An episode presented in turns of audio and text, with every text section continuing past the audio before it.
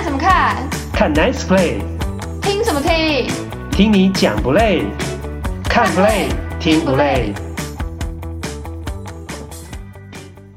一颗红线球，变化乐无穷。欢迎来到看 Play 听不累第六集。我是岛主。投手使用松焦油，过去在美国职棒一直都是被默许的公开秘密。主要原因是呢，大家都在用，或是有人说是七成以上都在用。但是呢，根据棒球规则，投手是不能够使用外部物质涂抹在球上面的。那上个礼拜呢，中信兄弟的洋投向魔力就在比赛当中被味全龙队质疑有使用类似松焦油的外部物质。那结果呢？当场裁判是去检查那颗球，认为是没有。但龙队的总教练叶君璋是觉得他们是看到了向魔力的帽子上面有污渍，应该是要去检查他的帽子或是手套、皮带等等的地方。但现场呢，并没有被裁判给采纳。那虽然大家是热烈讨论，各抒己见啊，不过裁判说没有，那事情就这样告一段落了。那这个事情呢，也让我想到我所听到的一个真人真事的情况。我有一个一起打球的球友，去年在新庄棒球场附近的一家体育用品社，他亲眼看到一名洋头到店里面去买松焦油，而且还指明要液体的。但是呢，这个店里面只有卖固体的，也就是那种一条拿来擦球棒的，可以增加球棒的摩擦力，比较好握的那一种。那因此呢，这名洋将还跟老板抱怨了啊，为什么没有液体的？最后只好就买了固体的回去。那大联盟从去年的季中开始，二零二一年球季的季中开始呢，就强力执行，在比赛当中呢，会多次来主动检查投手是否有使用松焦油等外部物质。所以呢，现在你经常可以看到一个半局结束之后呢，投手要走回休息区之前。会被裁判叫住啊，摸摸小手。那大联盟这样的做法，就是等于昭告天下，就开始要禁止投手使用松焦油等外部物质，而且呢还有罚则哦，一旦被发现的话呢，要禁赛十天。那至于投手为什么要使用松焦油之类的外部物质呢？主要原因就是为了让手可以更容易握住球，不会滑，可以握得更稳。那当然就可以帮助你的控球。此外呢，最主要还可以增加摩擦力，提高球的转速。那转速高了，尾劲就会更强，变化球的角度也会更大。所以啦，简单讲，用了松焦油等外部物质呢，就是可以增加投球的威力。所以站在投手的角度，当然就会喜欢用这种东西啊。不过呢，随着投手越来越厉害，换换过来，这个打者就会抱怨啦。此外呢，投手战毕竟也没有打击战来的好看，大联盟为了增加精彩度啊，改变投高打低的情况，因此就开始雷厉风行，禁止投手使用松焦油等等的外部物质。今天开场讲了一大堆，接下来就要进入到这一集各趴的主题。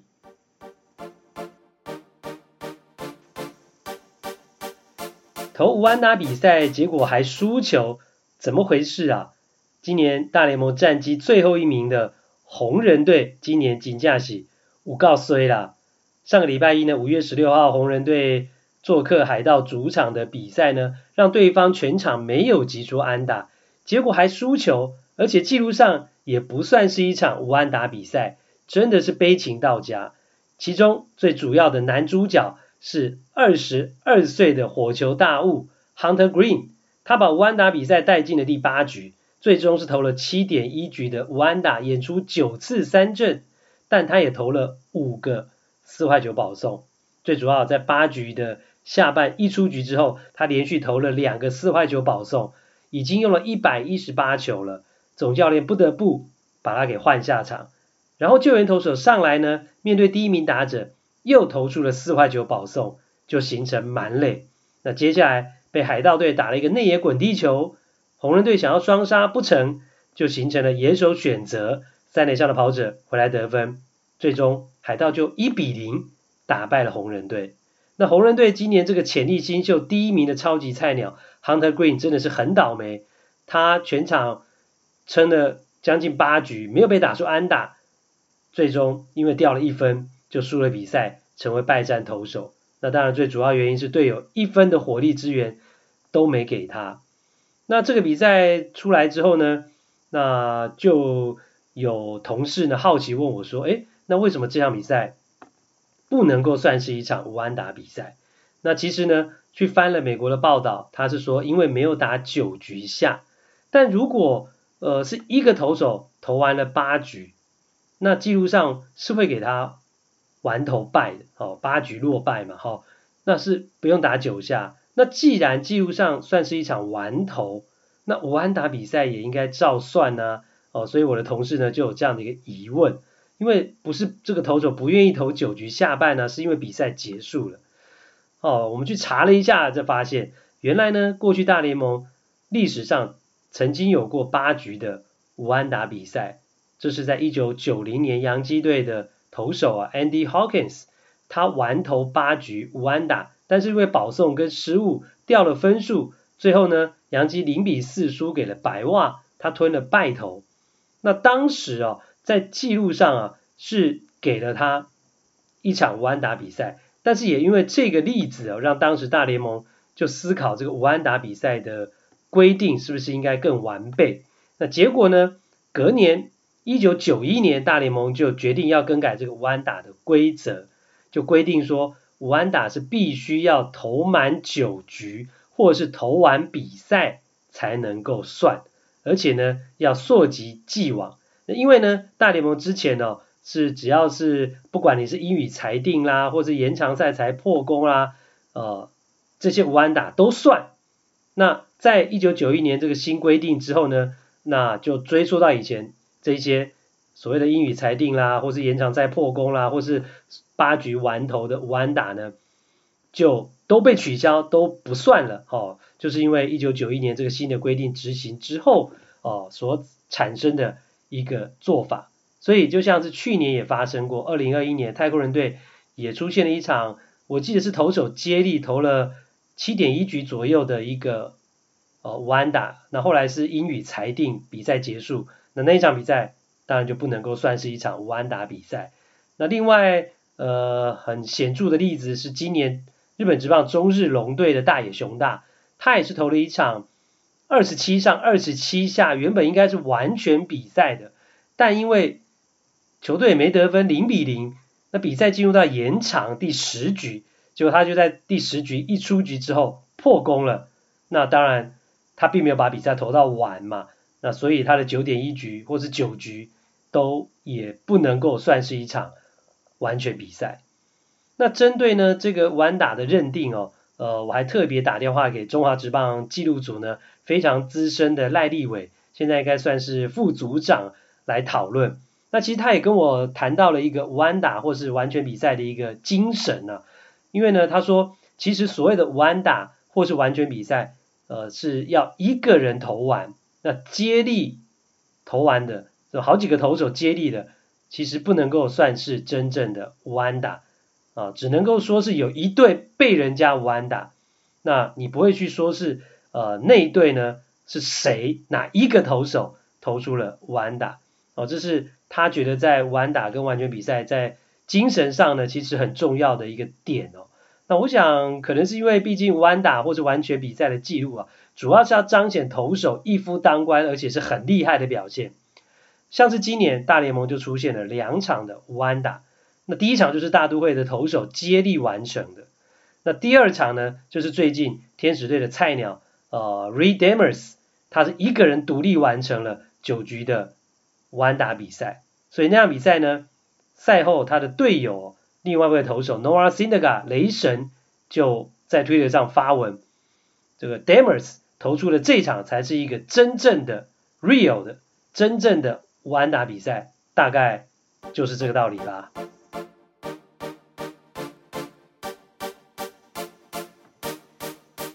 第二趴要来聊到的是上个星期大联盟有许多全垒打的话题。首先是五月十七号礼拜二，第一棒的开路先锋竟然在第一局就轰出了满贯炮，怎么会这样啊？原来他是打了第二次啊。小熊队的捕手 Willson Contreras 对上海盗的比赛，他呢轰出了生涯第一百轰，那刚好也就是呢在第一局轰出了一发的满贯炮，成为史上第十人。上一次呢，大联盟在二零一六年也曾经发生过第一棒在第一局打了满贯炮，是当时效力太空人队的 Springer 春天哥。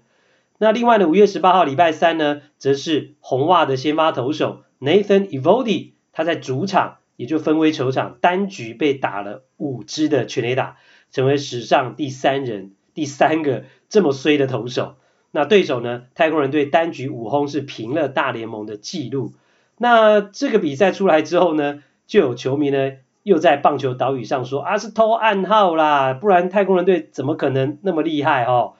那我要讲的是，首先太空人队是客场啊，在客场你怎么偷暗号呢？他们偷暗号之前是在主场。那再来就是呢，马上让我知道呢，这些人就是没有听我 Podcast 的节目啊，才会说出这种呢落伍的话。因为呢，我在我们看 Play 听 Play 的第一集就已经说了。今年大联盟新的一个做法是启用了投捕电子通讯的一个呃器材。那现在呢，投捕之间的暗号是根本不像以前需要在两腿之间捕手去比那个暗号，所以是按那个电子通讯系统，所以根本别人对手也没办法偷暗号了。所以你说太空人队打五支全垒打是偷暗号这种话，其实是有点没 sense 哦。那另外呢，上个礼拜呢，全垒打最疯狂的球员是红袜队砸大钱签来的新同学故事哥 Trevor Story，在前面呢开季打了一个多月啊，三十二场的比赛，Story 这个过去大家呃知道的是效力洛基队的这个强打重炮游击手，结果今年开季的前三十二场比赛只有两支全垒打，两成左右的打击率而已，让人不禁怀疑。是不是从洛基下山之后现出了原形了呢？结果五月二十号礼拜五对上水手四连战的第一场比赛，哇，我们的故事哥就变传奇了，Story 大爆发，单场三响炮七分打点，而且呢是四支四，还加一个四坏九的保送，再加一次的盗垒。那单场三响炮是他生涯的第二次，而且他也成为史上。第一个二垒手能够在一场比赛里面有三支全垒打加上一次盗垒的，结果隔天呢，Story 持续发飙，又轰出了满贯炮，结果让他呢连续两场比赛等于是有四发全垒打，灌进了十一分的打点，而且都帮助红袜队来赢球，也终于让红袜队觉得今年投资了六年一亿四千万，将近四十二亿台币的这个钱呐、啊、是值得了，而且没有看走眼。第三趴，法官无缘三响炮，怒屌精英改球场。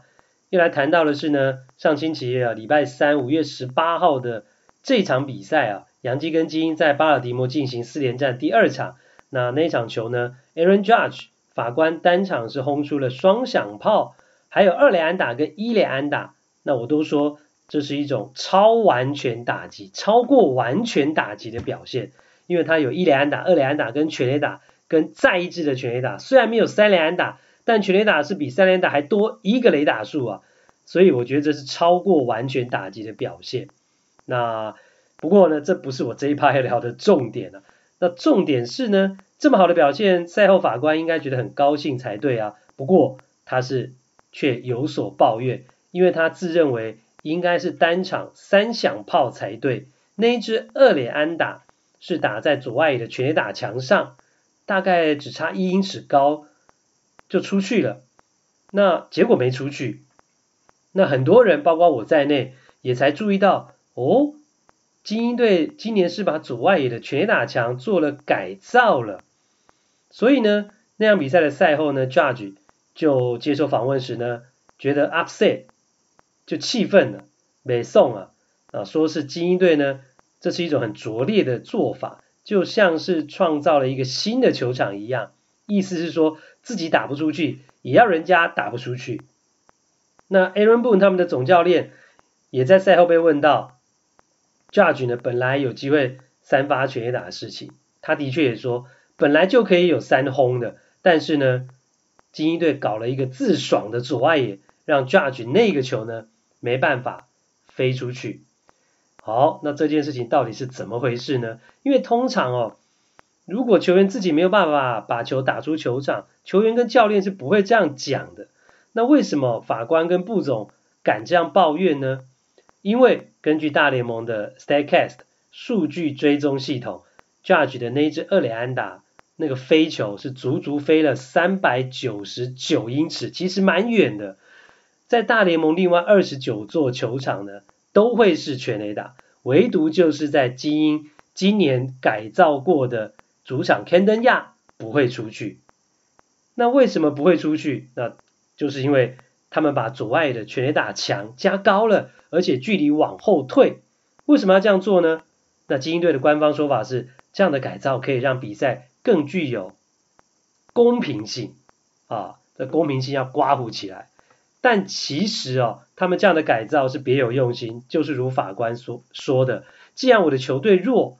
那炮管大只的球员没你多。那反正呢，打出全垒打机会也少，那我干脆呢，把球场弄得更大一点，别人也打不出全垒打，或是把别人打出全垒打几率降低，那我就有利了。说穿了就是这样。翻出记录啊，去年二零二一年精英总共输了一百一十场比赛，是真的很惨哦。那他们是大联盟最后一名的投手自责分率五点八四，常常挨全垒打是主要的原因，因为大家都知道 Camden Yards。呃，一向就是一个有利于打者的球场。那去年呢，Camden Yards 也成为了大联盟全垒打产量最高的球场，一共出现了两百七十七支，平均一场比赛可以出现三点四支的全垒打。那结果呢，这两百二十七呃两百七十七支当中呢，精英队自自己打了一百二十二支，对手打了一百五十五支，所以是去年呢。呃，所有球场客队打最多全垒打的一个球场，那也是呢史上第三多的。那就是因为这个原因呢、所以精英队就想到了这一招啊，就改变球场的尺寸，就是加大啊加远呢全垒打的距离，那希望呢降低对手打者的优势。那到底是加大加高了多少，影响多大呢？数据提供给大家。他们是把阻碍的距离向后退了整整三十英尺，那换算呢大概是九点一公尺。全垒打墙呢也把它加高，加高到了十二英尺，那增加了一点五二公尺啊，所以就到了三点六五公尺高，那就是超过了一层楼的高度啊。原本呢，基因的左外野全垒打墙是只有七英尺高，才两公尺十三公分，结果。把它变到了三公尺六十五公分，是变成了现阶段在左外野大联盟第六高的这个全垒打墙，所以呢，把左外野呃整个呢变距离更远，然后墙又更高，所以呢这样的一个改变呢，如果是以二零二一年的全垒打来看的话呢，将会有百分之十四的飞球不会形成全垒打，那算一算大概是少了将近四十轰。所以呢，从法官那个飞不出去的三百九十九英尺的二垒安打来看，哎，对精英来讲的确是收到了效果。从精英队的角度来看啊，毕竟在美东火药库的这个分区啊，其他四支球队火力都这么强大的情况之下，哎，这种做法好像是一种生存之道。但是呢，看在别队的这个球迷的眼里啊，或是。别队的眼里，或是球迷的眼里，恐怕会觉得啊，是老板很小气啊，不愿意走正途，花钱补强球队的打线，增加球队的炮管，那反而是用这一种旁门左道的方法去减弱别队的实力，来增加呢自己的优势，难免会让别人看不起。所以法官啊，跟这个洋基总教练呢，Aaron Boone 才会说出那样的话。而且呢，更讽刺的是呢。连基因队自己呢的打者都不认同这种把球场加大的做法哦，像是他们的主力打者 Trey Mancini，他也说没有打者喜欢球场改成这样，包括他自己在内。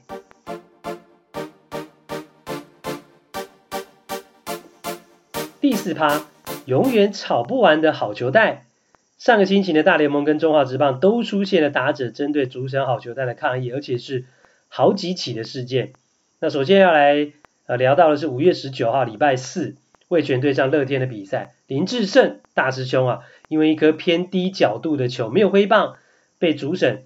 举手裁定形成了第二颗好球，那最后林智胜被三振，他离开打击区的时候大骂了一声 fuck。那当时呢，我看到直播的时候，以为他要被驱逐出场，诶，结果没有诶。那这个状况，我就立刻呃跟呢球友的群组来讨论，那他们也传了给我看，在网络上马上也有很多人在热烈讨论这个事情，因为对照今年的四月份，中信兄弟的陈子豪因为好坏球被驱逐出场，几乎是一模一样的剧情，连骂的英文字都一样。那为什么林志胜没有被驱逐出场？当时呢，在看直播的时候呢，那个球其实在好球带的边缘，不是那么明显的坏球。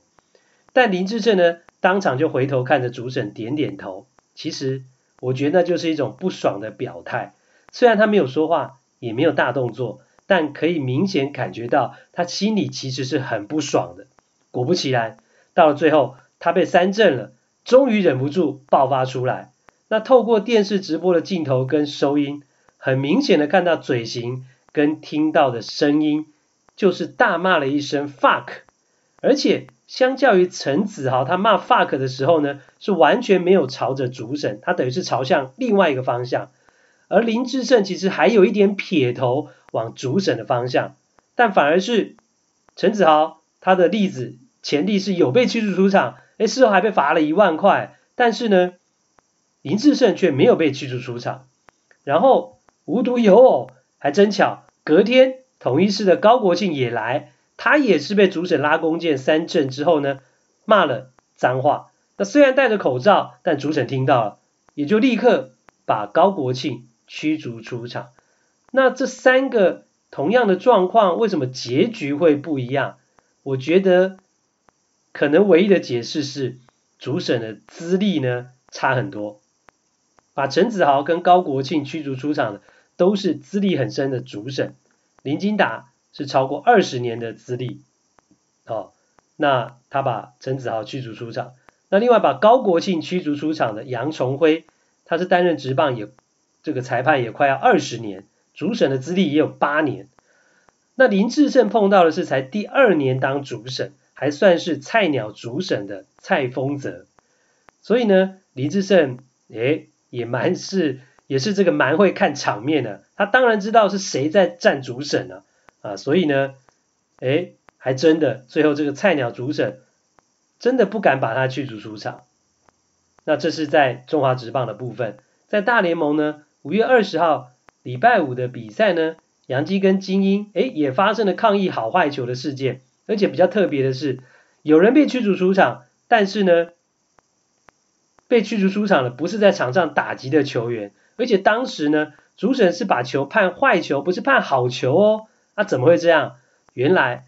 那当时是洋基队在休息区的球员呢，一垒手 Anthony Rizzo，他被驱逐出场。原来是他在打击的时候呢，他是连续两个偏低，从画面上看都是在 K 中外面的球，被主审判了好球，而且是两颗哦，导致他最后被三振。哦，然后呢？下一名打者轮到的是 Stanton 的怪力男打击，这个偏低角度的球又来了，哎，结果这一次呢，主审就判坏球。那看到这个情形，让回到休息区的 Rizzo 就非常的不爽，他就在休息区很远的地方，但大声的叫说：啊，那还不是一样吗？那那个球不是一样吗？那意思就是说啊，一样都偏低，那现在是坏球，那我刚刚为什么都判好球？结果他马上就被主审驱逐出场。虽然他不是场上打击的球员，虽然他是在休息区，一样啊，针对好球带有质疑、有叫嚣，马上被主审驱逐出场。那既然都被判了，那 Rizzo 也不忍了，就他立刻冲到本垒这边跟主审对骂，因为他实在是非常的火大。毕竟呢，他遇到那两颗球是真的坏球啊，是主审误判，但是没办法啊，这个都一样啊，好坏球就是不能抗议。那至于跟主审讨价还价或者说两句的底线到底在哪里啊？我觉得有时候真的是要因人而异啊。那有的裁判呢，有的主审是完全不容你质疑，你只要跟他讲好球他怎样啊，他马上把你驱逐出场。那有的是比较宽容，会让你稍微发泄一下。就像是上个礼拜小熊队也出现了，这个明星捕手呢，这个 Contreras 他也是被三三振之后很不爽，那个主审把他拉掉，就开始情绪很激动哦，跟主审打一下。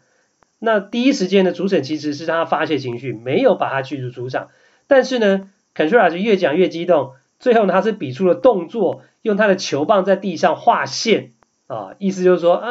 刚刚那个球明明就太内角，是从这边进来的，你你还判好球。这个动作出来之后呢，主审才把他驱逐出场。所以有些主审还是有一些容忍度的啦。那另外就像是今年大联盟甚至还发生发生过这个主审漏捡好球，明明应该是好球，主审漏捡了。那个半局结束之后，他还主动去跟投手道歉，发生这样的事情啊，那真的是呢，太阳打西边出来，过去从来没看过。那抗议好坏球这个议题呢，那现在似乎成了职棒不断改进规则以及呢引进越来越多的科技辅助之后呢。棒球场上少数仅存呐、容易引起纷争的状况之一。那另外一个主要就是触身球。那因为呢，现在呃，包括你说这个滑垒不能够冲撞捕手跟野手，所以肢体碰撞会发生冲突的机会也减少很多。那另外现在也有重播挑战了，那有问题的判决其实也没什么好吵的。那另外还有就是今年大联盟也开始启用这个投捕的电子通讯系统，哦、呃，也不能够偷暗号了。所以呢。现在大概也只剩下好坏球跟触身球呢，最容易引起争议啊。那所以也就很多人说啦，那应该要赶快采用这个电子好球带，或是所谓的机器人主审哦。那当然从准确啦跟公平的角度来看，的确是没有错。那事实上大联盟也在这个包括独立联盟啦、秋季联盟啦、小联盟啊，测试电子好球带也三四年了，但可能是技术还不够成熟，或者是呢？各界还没有达成共识，目前呢都还没有确定，呃，何时、什么时候要来实施。不过啦，也有人觉得啊，如果好坏球都由机器人来判定的话，棒球会失去人味，也就是人的味道。反正其实这种事情呢，永远没有对跟错啊，就看大家怎么做，可以讨论。那所以我也写了一首打油诗来做这一段的总结。犯错才会有争议。有争议才有好戏。如果全部用科技，还会增加失业率。第五趴也是今天的最后一趴呢，我们来聊一下张玉成。那张玉成呢，在上个星期呢，终于重回了大联盟，不过又要面对新的挑战。其实张玉成在开季啊，只出赛了三场比赛之后就确诊了。原本呢，上上星期五月十三号他就已经离开了 COVID-19 的伤兵名单，但是呢，一直直到上个礼拜六啊，五月二十一号才归队上场，等于是呢，整整经过了一个月又十天哦，才重回大联盟有了出赛。那整体呢，他前面四场还没有击出任何的安打，十支零啊，而且七次被三振。其实原本张育成春训是打得非常好的，争取到呃守护者队。先发二垒手的位置，但没想到开季之后又遇到跟过去类似的问题。那今年还被感染了这个 COVID-19，呃，而且加上他缺席的这段期间呢，顶替担任二垒手二十三岁的 Andres Gimenez 打得非常好。那接替担任工具人的 Ernie Clement 表现也不错。那所以呢，张育成现在回来，等于是要重新去争取先发的地位，或是呢上场的机会。以他目前的状况，真的。非常需要赶快打出成绩，那我们帮他加油，也祝福他。这一集就讲到这一边，一颗红线球，变化乐无穷，看 play 听 play，下次再会。